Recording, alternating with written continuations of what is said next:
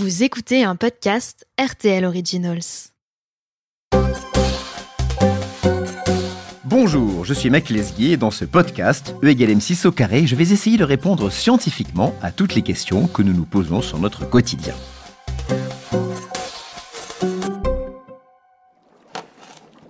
S'il y a deux ingrédients que j'utilise à chaque fois que je cuisine, ce sont bien l'ail et l'oignon.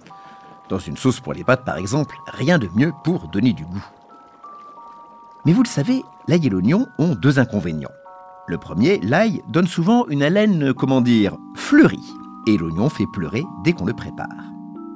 Alors, j'ai décidé de vous expliquer d'où viennent ces réactions étranges de notre corps face à l'ail et à l'oignon, et quels sont les bienfaits de ces aliments sur notre organisme. L'ail et l'oignon sont des plantes à fleurs, mais ce que nous consommons principalement, ce sont leurs bulbes. Et c'est sur cette partie de la plante qu'il faut se pencher pour tout comprendre. Commençons par l'ail. Prenez une gousse d'ail avec sa peau, approchez-la de votre nez, sentez, il ne se passe rien.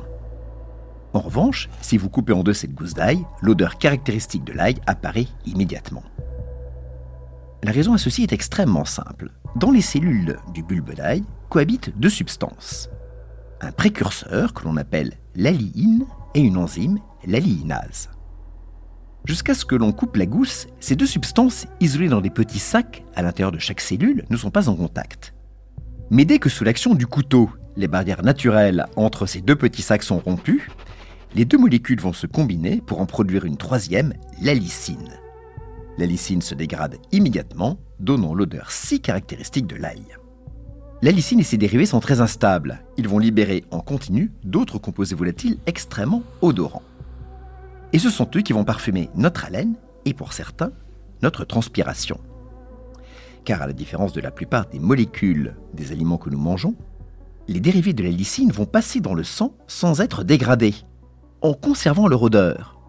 Ils vont circuler ainsi dans tout le corps jusqu'au moment de leur élimination, soit dans les urines, soit dans notre transpiration.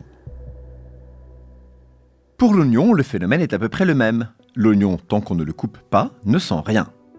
Mais exactement comme dans le cas de l'ail, lorsque l'on coupe l'oignon avec un couteau, on détruit la structure de ces cellules et l'on déclenche une réaction chimique dont le résultat est l'apparition d'un composé irritant et odorant, le sulfate d'allyle. Sauf que dans le cas de l'oignon, le sulfate d'allyle, composé très volatile, est lacrymogène. Il est extrêmement irritant et c'est pour cela que nos yeux se mettent à pleurer. En sécrétant des larmes, ils vont chercher à éliminer le sulfate d'allyle pour se protéger on entend souvent dire qu'il suffit de mettre une paire de lunettes de vue pour couper les oignons et qu'ainsi on ne pleurera pas. Cette idée est fausse, car le sulfate d'allyle est irritant pour toutes les muqueuses de notre visage, celles de nos yeux, mais aussi celles de notre nez et même celles de notre bouche. Il faut d'ailleurs savoir que les muqueuses de notre nez et nos yeux ont en commun un nerf qui va les relier au cerveau. C'est le nerf trijumeau. Résultat, si le sulfate d'allyle entre dans notre nez et réagit avec les cellules sensorielles de notre nez, celles-ci vont transmettre au nerf trijumeau un message d'irritation, et le nerf trijumeau, qui ne fait pas vraiment la différence entre les réactions du nez et celles de nos yeux, va déclencher en retour une sécrétion de larmes au niveau des glandes lacrymales de nos yeux.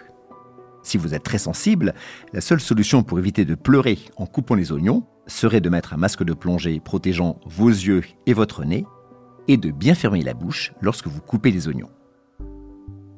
Peut-être, si vous n'aimez pas sentir l'ail longtemps après un repas, ou que l'oignon vous fait pleurer lorsque vous le coupez, êtes-vous tenté de vous passer d'ail et d'oignon lorsque vous préparez vos repas? Ce serait une erreur, car vous allez voir que l'ail et l'oignon contiennent des nutriments excellents pour notre santé. L'ail tout d'abord a une particularité non négligeable. Il contient de la vitamine C, mais il est également bourré d'antioxydants, que l'on appelle encore des polyphénols. Ces polyphénols, je vous en ai déjà parlé. Ce sont des molécules qui vous aident à lutter contre les maladies cardiovasculaires et contre l'hypertension. Mais surtout, l'ail, tout comme son cousin l'oignon, est très peu calorique. Ce sont donc deux ingrédients excellents pour donner du goût à tous vos plats sans rajouter trop de matière grasse et donc sans mettre votre ligne en danger. Dernier conseil pour être certain de profiter au maximum des bienfaits de l'ail. Le bon geste à avoir, c'est d'enlever le petit germe vert qui se trouve au centre de la gousse. De cette manière, il sera beaucoup plus digeste.